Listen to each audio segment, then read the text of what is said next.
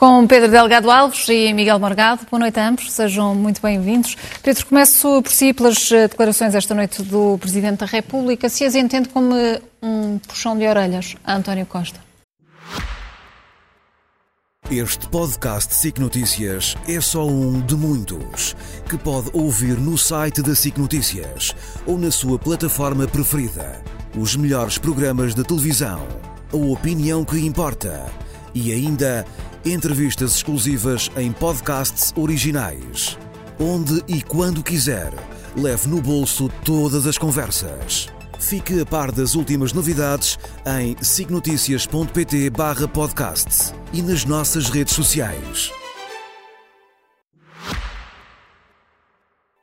Quando o Presidente dá nota de que não há nenhuma querela entre ele e o Primeiro-Ministro? Não, parece-me que é uma normalização. Mas não sentiu um tom irónico nestas declarações? Enfim, eu não sou o melhor intérprete de tons no Presidente da República, mas parece-me que, ah, enfim, perante uma, uma leitura dos acontecimentos do Conselho de Estado, deste e do anterior, um empolamento, falar-se às vezes de guerra entre palácios e de um conflito, evidentemente, enfim, acho que não é surpresa para ninguém que as relações, não, é, não as institucionais, mas a relação de cooperação entre o Presidente e o Primeiro-Ministro, enfim, tiveram momentos de altos e de baixos, este não será seguramente um momento de alto nessa relação, mas Ou daí seja, a construir... António uma... Costa rejeita um diferente com o Presidente da República, mas Presidente... essa tensão está evidente? Não, o, o António Costa rejeita um diferente com o Presidente da República. E o Presidente da República responde, não há nenhuma querela com o Primeiro-Ministro. Mas há uma tensão Portanto, evidente, dois... dizia Não, há uma, uma tensão evidente. O que eu dava nota é que, por exemplo, no plano da relação política ou das políticas públicas, tivemos recentemente, até discutimos aqui em tempos, eh, um veto político do Presidente da República em relação aos temas que estava a ser discutido e apresentado há instantes, o pacote mais habitação, em que as observações do Presidente, ao contrário dos seus vetos anteriores, em que normalmente, quando devolvia um diploma à Assembleia, era bastante preciso quanto às questões que para si eram importantes serem resolvidas, superadas e corrigidas para pudesse promulgar. Este veto, como então dei nota, é muito diferente, na medida em que faz considerações genéricas sobre uma opção de políticas públicas e, portanto, mostra diferendo, eh, mostra uma opção diferente, faz algumas críticas a opções políticas. Isso, enfim, não era frequente ou não tínhamos assistido tantas outras vezes. É isto, é uma relação, de resto, normal, entre um Presidente da República e um Parlamento e a maioria parlamentar e o Governo no quadro de um sistema semipresidencial como o nosso. Daqui dar o salto e dizer que há, neste momento instalada, uma guerra entre palácios, acho que é um passo maior do que a perna. Mas também não querendo fugir a um outro assunto que, enfim, de alguma maneira tem vindo a estar colado. Este Conselho, este Conselho de Estado teve duas componentes. A componente da Ucrânia, que é nova, foi o fecho do outro Conselho de Estado, e o outro Conselho de Estado também foi muito mediatizado, foi muito valorizado como um local em que, eventualmente, podia haver um tira-teimas por causa da questão da, da, da, não demissão de João Galamba, que foi ali um ponto de fricção, esse também inegável, entre o Presidente da República e o Primeiro-Ministro, que não corresponde à relação mantida nos anos anteriores. Mas volto a dizer, estas situações de piores relações ou de relações menos boas ou de altos e baixos é normal e devemos encará-las como naturais. E aquilo que o Presidente da República hoje dá nota, vou mesmo terminar, para além disto, foi depois também a nota de que havia em relação a um órgão como o Conselho de Estado, se calhar podemos ainda dar uma notinha depois disso numa segunda ronda. Há uma determinada função do Conselho de Estado, que é um órgão de consulta do Presidente da República. O Conselho de Estado não é uma segunda Câmara, não é um local para contraditório entre os membros do Conselho de Estado. Eles vão lá, eles vão lá para aconselhar o Presidente da República. O Primeiro-Ministro tinha falado na primeira parte, optou por não o fazer desta vez, mas não é um local para onde devamos olhar à espera de que contraditório é que vai haver, que respostas é que vai haver e já, vez. E já vamos aprofundar mas, essa, essa reunião do Conselho de Estado, mas antes, Miguel, este é ou não mais um episódio de confronto entre palácios? É. É, porque começou há algum tempo e vai continuar. Eu chamei-lhe jogo longo. Enfim, pode não ser a expressão e mais interessante. E até quando? Pode ser a pergunta. Até onde eles perder. Até onde eles perder. E a democracia isso decide-se em atos eleitorais ou, ou equivalentes. O Presidente da República terminou o seu mandato. Os mandatos acabarem, pois. Por isso é que o Presidente da República é acha que pode jogar um jogo longo que António Costa, mesmo que termine o mandato de Primeiro-Ministro na data prevista, pode ter outras pretensões. Fazer mais outro mandato, como Primeiro-Ministro, por exemplo. Esperemos que não. Ser Presidente da República, também esperemos que não. Mas, enfim, ele é que fará as suas escolhas juntamente com o Partido Socialista. Por isso é o jogo longo que eles estão a jogar. Quanto ao facto de, de cada um dizer que não há nenhuma querela, não há nenhum conflito, isso é caso para dizer, espelho meu, espelho meu, diz-me lá quem é que é mais sonso do que eu. E António Costa e Marcelo têm os dois esse espelho falante em casa. É evidente que eles estão a ser uns sonsos, é evidente que eles estão envolvidos numa querela, é evidente que eles estão irritados um com o outro, já não só do ponto de vista político, mas do ponto de vista pessoal. As palavras de António Costa são duríssimas. Ele está a falar ao Presidente da República, ele está a acusar o Presidente da República de mentir, de, de, de, passar segredos, uh, enfim, de uma, uma, de uma reunião que não é pública, Uh, para a comunicação social, está-se a referir ao Presidente da República, ele está a dizer que isso é, é dar cabo das instituições, é fazer um mau favor, a, um, prestar um, um, péssimo serviço à democracia. São palavras violentíssimas. Pode-se dizer, ai, mas ele não disse que era o Presidente da República, por amor de Deus, cai na sonsice quem quer. Mas o Presidente da República também está a ser sonso. Claro que também está a ser sonso, evidentemente. Estão os dois. Mas já ver uma coisa. Eu acho que ambos têm contribuído desde 2015 para degradar profundamente as instituições portuguesas. Tenho dito aqui várias vezes, a propósito de vários casos. Mas eu acho que bem que os dois sejam sonsos. É preciso manter as aparências. Em nome das instituições é mesmo preciso manter as aparências. Eles estão os dois a dar cabo das instituições devagarinho. Mas se algum deles toma a iniciativa de dizer não, não, há aqui um grande conflito e eu estou em guerra com o Presidente da República, ou o Presidente da República diz eu estou em guerra com o Primeiro-Ministro, então nós entramos num novo ciclo da vida política que não é agradável para ninguém. E não é agradável nem para o Presidente da República, nem para o Primeiro-Ministro, nem para o partido que apoia o Primeiro-Ministro, o Partido Socialista, mas também não é para a oposição, porque eu acho que todos os partidos uh, genuinamente democráticos têm a perder com uma degradação generalizada das instituições em Portugal, que é o que tem acontecido nos últimos anos.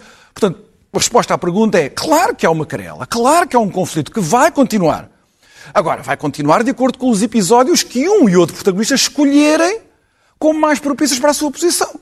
Portanto, não será fogo a toda a hora para alimentar aqui os nossos debates, vai ser quando o Presidente da República, sobretudo o Presidente da República, escolher e quando o Primeiro-Ministro também puder escolher. Não deixa de ser um jogo de guerra. É. E os dois sabem disso. E o que eu estou a dizer é que, em algumas declarações, tanto do Presidente da República, com aquela coisa do estupefacto e não sei quê, como do Primeiro-Ministro, com aquelas palavras de grande agressividade, das mentiras e, e, a, e, a, e, e prestar mau serviço à democracia, eles também já chegaram ali a um limite em que já estão disponíveis para mobilizar um certo tipo de léxico que não é bom para ninguém. Portanto, continuem a ser uns sonsos. Era bom para os portugueses, eu já não conto com isso. Era bom que os dois também respeitassem mais as, instituições. Não estou a contar com isso, mas ao menos que mantenham a sua sonsice a um nível credível. É porque a sonsice também tem este problema, é que ela às tantas deixa de ser credível, já ninguém acredita nos dois.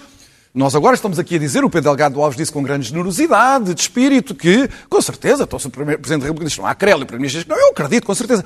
Eu até acho que a maior parte da população portuguesa tem que continuar a acreditar. Só que é o problema da sonsice, não é? A gente abusa dela e depois às tantas já ninguém acredita. Vamos ter o Pedro Delgado Alves, talvez daqui por um ano ou dois, a dizer que já nem ele acredita na sonsice dos dois. Veremos.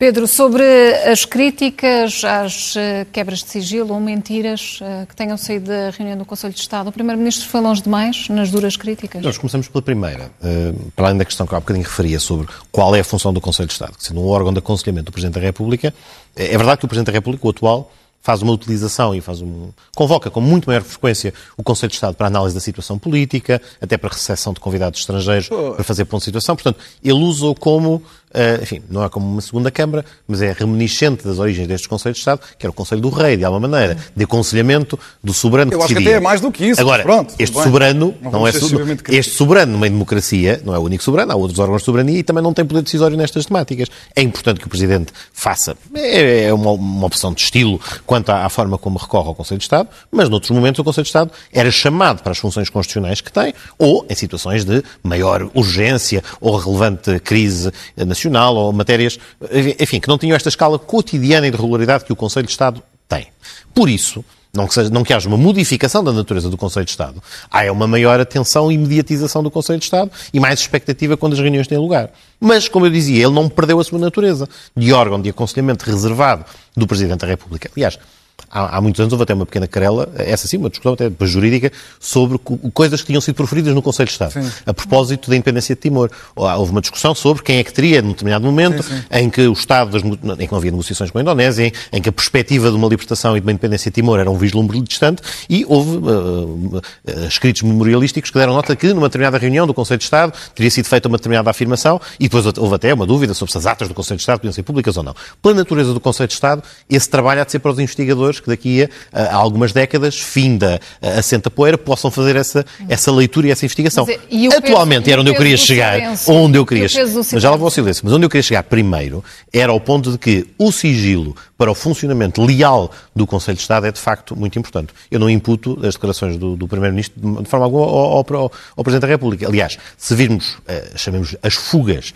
de informação do Conselho de Estado, muitas das vezes, uh, enfim, o, o beneficiário delas necessariamente não é sequer o Presidente da República. Muitas vezes outras informações que surgem de alguém que disse qualquer coisa, e esse qualquer coisa é especialmente popular. Enfim, é, é, um, é, um, é, um, é um trilho de migalhas que é um bom indicador de quem é que pode ser a, a fuga da reunião. O Presidente facto, República também referiu que essas fugas ele, ele próprio disse o mesmo. nos últimos claro. Exatamente. Desde logo, porque esta indignação ocorre, de António Costa não, agora? Mais, porque no caso em concreto, e de, de acordo com as declarações que fez, não só critica a fuga em si, como é que não é só a fuga no sentido de algo que ali aconteceu ser relatado para fora, é alguém construir uma narrativa que pode não corresponder ao que, lá foi, ao que efetivamente aconteceu. É o problema das reuniões que são à porta fechada e que não têm ata. Não, como, não há como, como não há como fazer a prova do algodão, dar nota de que isto foi efetivamente dito, portanto, esta informação é falsa, ou isto não foi dito, esse contraditório não existe, essa possibilidade não existe, mais até do que escapar algo que aconteceu no Conselho de Estado, o que é grave, é passar para fora a ideia de que algo aconteceu que possa não ter acontecido. Nenhum de nós lá esteve presente, mais uma vez, como digo, ficará para as atas e ficará para investigadores no outro dia, portanto, mas a, observação partilhada pelos dois já agora dou essa nota. Enfim, o Miguel usou, talvez com algum abuso, da expressão sonsice. Eu acho que... Uh, enfim, toda a gente percebe. Não, não, é, não é isso. Eu acho, eu acho que é que utilizas uma expressão, eh, não é que de degrade, mas que faz um qualificativo negativo de algo que deve ser a reserva institucional destas matérias. Por amor de Deus. Evidentemente, os titulares de órgãos de soberania, de órgãos políticos, de órgãos com esta escala, têm que ter um tipo de intervenção quando relatam matérias de relevo institucional, que obviamente enfim, não, não são traduzíveis naquilo que... Este, na, na linguagem cotidiana e, portanto, tem que haver uma cautela diferente, é um tipo de linguagem não diferente. uma afronta? Uh, se fosse verdade, ou se for verdade, que tenha havido silêncio, ou que o Primeiro-Ministro não se tenha pronunciado, volta a dizer aquilo que há, há pouco dava nota. Uh, uh, este Conselho de Estado teve duas partes. Uma primeira, que foi a conclusão daquele, uh, em, no, portanto, em julho, antes do final, por alturas do final da, da, da, do, do, ano político, digamos, e em relação quais, ao qual houve uma pequena intervenção do Primeiro-Ministro no início e depois várias críticas de vários Conselheiros de Estado. E aquilo que se gerou, não no Conselho de Estado, evidentemente, mas de quem opin, ou, fazia comentário e emitia opinião sobre o assunto, aguardava com expectativa qual é que vai ser a resposta do Primeiro-Ministro àqueles que o criticaram. Enfim, mais uma vez, as tais fugas de informação que Miguel Cadilho disse isto, ou, ou Cavaco Silva disse aquele outro. Agora, a função de um Conselho de Estado não é levar para lá os conselheiros para entre si fazerem um debate, mais uma vez, ou mimetizando a Assembleia da República, ou criando ali uma segunda Câmara. Não. A função do Conselho de Estado é aconselhar. É um órgão de consulta do Presidente da República. Os interlocutores dirigem-se ao Presidente da República. Obviamente, farão a sua análise e falarão em conjunto, mas não há, de forma alguma, como até por vezes se construiu, esta ideia de que o Primeiro-Ministro está obrigado a fazer, a responder àquele ou àquele outro conselheiro que lhe, que lhe dirigiu alguma crítica. Aquilo que, sobra se quisermos, aquilo que foi o essencial dessa, desse fecho, eh, dessa segunda parte do Conselho de Estado de Julho, foi essa sim, a intervenção do Presidente da República, que foi a única que tinha ficado por fazer uh, nessa altura. E, nesse, nesse aspecto, acho que não houve aqui novidade. O Presidente da República, como sempre, é o último a falar, fecha o Conselho de Estado e foi isso que aconteceu nessa parcela. Miguel, que interpretação pode ter este silêncio que não é habitual no Primeiro-Ministro? Bem, uma vez mais, eu não estive lá no, no Conselho de Estado, não é? Por isso eu também não sei o que é que se Mas passou exatamente. Mas tentativa de desvalorizar este Conselho de Estado, desvalorizar as críticas também por parte do Presidente e dos Conselheiros? Uh, uh, vamos lá, nós temos que falar aqui em cenários, porque eu não estive lá, portanto eu não sei exatamente qual foi a duração do silêncio, em que circunstâncias é que se fez o silêncio, ao que é que António Costa se recusou a, a responder, ou não respondendo, a pronunciar-se quando o tema que estava a ser discutido ali naquela segunda ronda, aparentemente, de acordo com as notícias. Eu não estive lá e eu, por acaso, gosto de não me pronunciar sobre aquilo que eu não sei. Por isso faço uns cenários. Uh, para mim é evidente que, havendo, tendo havido esse silêncio, foi a forma que António Costa uh, de, quis demonstrar naquela instituição, naquela reunião, de que não está ali para dar, uh, para estar ali com grandes intimidades com o Presidente da República nem grandes cooperações. Portanto, eu estou aqui na minha posição, não quero ter agora grandes confianças consigo, porque estamos numa relação de grande conflito. Portanto, faça lá o número que quer fazer, com os conselhos de Estado. Agora, quando eu falei em São Cício, eu quis mesmo dizer São Cício, porque as declarações são deste tipo. Eu acho que os portugueses todos percebem isto. Presidente da República diz: houve um silêncio, houve é, a interpretação que apareceu nos jornais desse silêncio. É que, eu não, é que me melindrou. Mas ele está sempre a insistir naquela intervenção que os, que, que os jornalistas que o silêncio registaram. Não foi contra ele. Não, não mas que eu vou. Pronto, mas, ele, mas o que ele está a pôr em causa é a interpretação que os jornalistas, neste caso do Expresso, fizeram do silêncio. Mas com essa declaração está a dizer o Primeiro-Ministro esteve em silêncio. É o que ele está a dizer. Convenhamos. Ou, ou, nós não somos os portugueses, o português médio não é burro. O Presidente da República está a dizer aquela notícia que apareceu no jornal. Eu não vou confirmar se foi o Primeiro-Ministro Moato comigo. Mas eu estou-vos a confirmar que ele teve em silêncio. E depois a declaração de António Costa, que são palavras de grande agressividade, porque ele está a pensar no Presidente da República, e a, e, a, e a, melhor maneira de nós garantirmos que ele está a pensar no Presidente da República é que muitos daqueles que aconselham até mediaticamente, comunicacionalmente, o, o Primeiro-Ministro, hum. com muita falta de autocontrole e de temperança, foram correr para as redes sociais dizer que era Marcelo Rebelo de Sousa. E foram para correr para as redes sociais dizer que andaram ali a escrutinar as declarações do, do Presidente da República, que foi incapaz de condenar as fugas. Portanto, o núcleo socialista, que publicamente, tanto António Costa como os, os próprios, dizem que são os, os masterminds desta coisa toda, da comunicação do Primeiro-Ministro, faltores de maiorias absolutas, dizem que foi o Presidente da República, que está a se portar muito mal, com uma linguagem muito parecida com que o Primeiro-Ministro utiliza depois. Depois, o Primeiro-Ministro publicamente utiliza aquela linguagem mas eu não tenho nenhuma querela com o Presidente da República. Convenhamos, é uma grande sonsice, como já tinha sido uma grande sonsice naquela, naquela infame conferência de imprensa do Primeiro-Ministro a propósito do caso Galamba. Naquela conferência de imprensa infame do Primeiro-Ministro, em que ele acusa um cidadão português sem provas nenhumas de roubo e de crimes, uma coisa de degradação total da instituição do chefe do governo, ele afrontou o Presidente da República. E depois de afrontar publicamente o Presidente da República, e é para essa, e é com esse intuito que ele convoca a conferência de imprensa, ele, ele acrescenta, eu não tenho nenhum conflito com o Presidente da República. Os portugueses são burros, ou são pessoas com o seu nível de inteligência mínimo para compreender estas coisas e perceber que, e aliás, com alguma razão, que estas pessoas têm de ser sonsas, porque é o que elas estão a ser. E eu o que eu estou a dizer é, eu, por enquanto, até aprovo que elas sejam sonsas. Não abusem da sonsice, porque, não disse isso há pouco, mas acrescento agora, porque isso é abusar da inteligência dos portugueses. Convém não abusar da inteligência dos portugueses. Era esse o aviso que eu estava a fazer aos dois. O que eles quiserem fazer com estas manobras, com esta guerra, é lá com eles. Gostava que não abusassem nem da minha inteligência, nem dos restantes portugueses. Só isso. Pedro, está a ser uh, criada uma zona de conflito uh, propositada para retirar dividendos uh, políticos depois do veto do Presidente?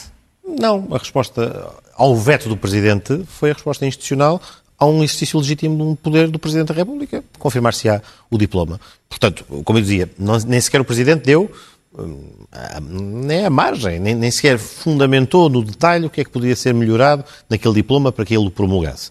E, nesse sentido, não indicou quais eram os trabalhos necessários para, para, para passar à fase seguinte e, portanto, consequentemente, Há uma maioria absoluta que tinha esta matéria no seu programa, que, aliás, ouvimos há instantes, ou ouviu-se há instantes, na intervenção do Primeiro-Ministro, até focar isto, que desde 2015, por vários caminhos e por várias modalidades de intervenções, primeiro a nova geração de políticas de habitação, depois a lei de base habitação e vários elementos que demoram o seu tempo. E, portanto, há aqui, há aqui vários equívocos na, no diagnóstico dos problemas na área da habitação. É seguramente dos principais problemas que enfrentam não só os mais jovens, mas também, globalmente, uh, os portugueses atualmente, seja na frente do crédito de habitação, seja na frente do aumento das rendas.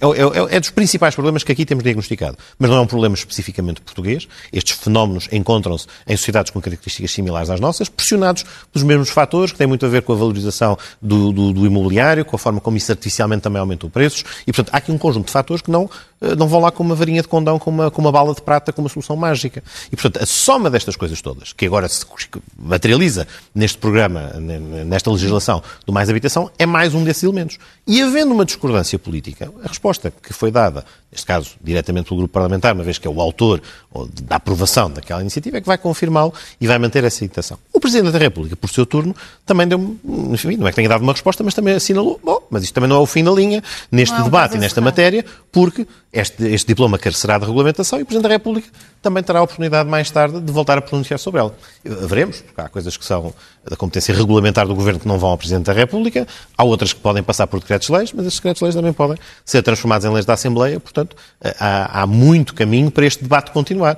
Presidente da República tem poder de uso da palavra, tem poder de utilização do veto, as outras instituições democráticas também têm a possibilidade de fazer uso das maiorias que receberam em, em, em urna uh, há dois então, anos. Então, portanto, vamos assistir vamos... a muito mais do que um Primeiro-Ministro fazedor e um Presidente da República comentador. Não, ali quando até pensava que ia fazer uma pergunta provocatória, que era se vamos ter um Presidente da República. Galho, não, é? não, não, não, Será um Presidente da República, um, um Primeiro-Ministro fazedor e um Presidente da República desfazedor, no sentido em que, uh, in, in, este caso, por exemplo, não estou criticar, não é esse o móvel da, isso do, confirmaria não, não é isso, aqui não é isso, isso claro, eu não acho que o móvel do Presidente da República, grande. o móvel do Presidente da República no veto não foi impedir a entrada em vigor de algumas medidas, mas de facto o veto atrasou algumas que até são relevantes e que têm impacto e portanto era importante que pudessem já estar em vigor. Mas isso volto a dizer, nós vivemos oito anos de convivência e de coabitação em que enfim, não se, não se cruzaram uh, pontos de maior de discordância política. Agora há um que aparentemente mostra alguma divergência, mas houve outros no passado. Portanto,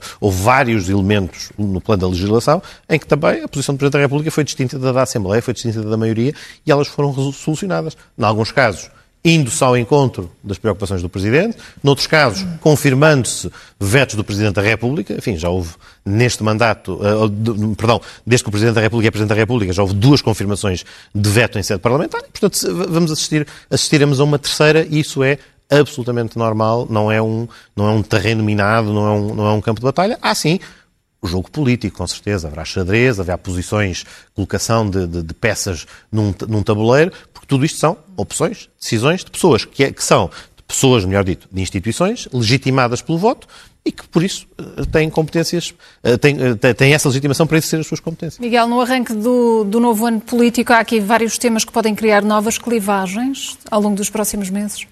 Bem, alguns dos temas que já estão a formar essas clivagens são muito importantes e não vão desaparecer assim tão cedo, não é?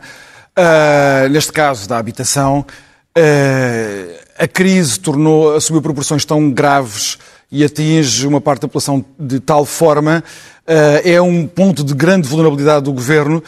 realmente, António Costa tem um grande atrevimento, este discurso. Ele, como é que é possível o Primeiro-Ministro, de todas as pessoas em Portugal, o Primeiro-Ministro atrever-se a falar de que ele, desde 2015, fala no problema da habitação?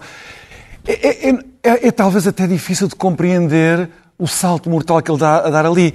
Porque ele, naquela altura, fez promessas aos portugueses. Ele prometeu 7.500 alojamentos que não fez nenhum. Ele prometeu que nos 50 anos do 25 de Abril não haveria um português sem habitação. Ele foi presidente da Câmara de Lisboa, o maior conselho do país, onde a crise da habitação era mais notória. Ele e o Ministro das Finanças dele atualmente. Entre 2010 e 2020 construíram 17 casas por ano. 17! É anedótico! Como é que esta pessoa que tem este currículo no caso da habitação pode, com aquela arrogância que nós vimos dizer eu é que falei nisto, eu é que proclamei isto, os outros todos que andam a levantar o problema são os nabos que chegaram tarde e a más horas. Onde é que está o mínimo de humildade democrática por dizer nós falhamos, não cumprimos, pode pôr as desculpas todas do Covid, da guerra, é o que ele utiliza sempre. Como é que ele pode ter a arrogância de dizer eu é que falei nisto, os outros que não se atrevam a falar neste problema? Só, só, para se ver como isto é um padrão de conduta e não afeta só é o. o é, é, é factualíssimo. É factualíssimo. As, as, as, as mentiras, as, promessas não cumpridas. Promessas não cumpridas lei, e as promessas não cumpridas. Sentido, que ele, não voto. fui eu que tive, tomei a iniciativa de fazer promessas que depois não cumprir. Agora deixa-me só acabar. Okay. E, para além da habitação, há o problema da saúde. Há o problema da saúde. Um problema gravíssimo e que nós estamos a, a caminhar para o agravar ainda mais. Uh, quando foi proclamada que a grande reforma da saúde era a instituição de um CEO da saúde, e passado um ano, está em funções quase há um ano, as finanças nem aprovaram os estatutos daquele CEO, portanto uma figura completamente decorativa, não serviu para nada, o Primeiro-Ministro viu-se forçado a falar na questão da, uh, da saúde. E ele diz, proclama, que este ano aumentar o orçamento da saúde em 50%. Ora, nós que temos agora a síntese orçamental de junho, que dá conta não é do que é orçamentado, não é do que o Parlamento andou lá a aprovar. Aquilo que o Governo realmente executou em termos de investimento, eu vou dizer qual é a situação para as pessoas saberem. O orçamento proclamado, proclamado por António Costa era de 750 milhões para 2023 de investimento no SNS. No final de maio, final de maio, quase metade do ano, tinham sido executados 67 milhões. Este ano, não foi no Covid, não foi na guerra, foi agora. E isto quer dizer que daquela grande proclamação que aumentamos o orçamento, veja-se como ele está a brincar com as palavras. Ele aumenta o orçamento, mas ele depois não executa. Ele não executa. É a mesma história desde 2015. Como é que isto aqui é apresentado como grande trunfo que vai corresponder aos problemas estruturais do país, com a arrogância, ainda por cima, de dizer que mais ninguém se atreva a falar nisto porque eu é que tenho autoridade para falar destes problemas? Não se compreende. É um salto mortal que um Primeiro-Ministro não pode dar. Miguel Morgado, Pedro Delgado Alves, boa noite a ambos, obrigada e até para a semana. Vamos fazer um curto intervalo, mas uh, antes disso dizer-lhe uh, que esta noite, no uh, discurso, António Costa anunciou o prolongamento do IVA zero até ao final deste ano. É uma notícia que vamos desenvolver ao longo desta noite informativa. Para já, curta pausa.